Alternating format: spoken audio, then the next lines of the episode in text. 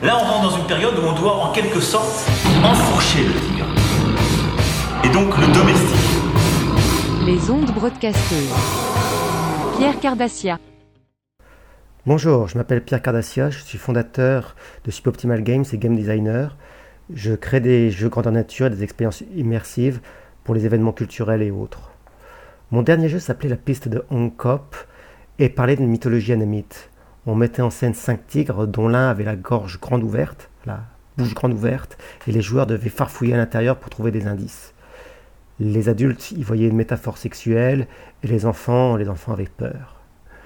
Mon premier jeu tournait autour du temps perdu, de l'innocence et de l'expérience, et donc de William Blake.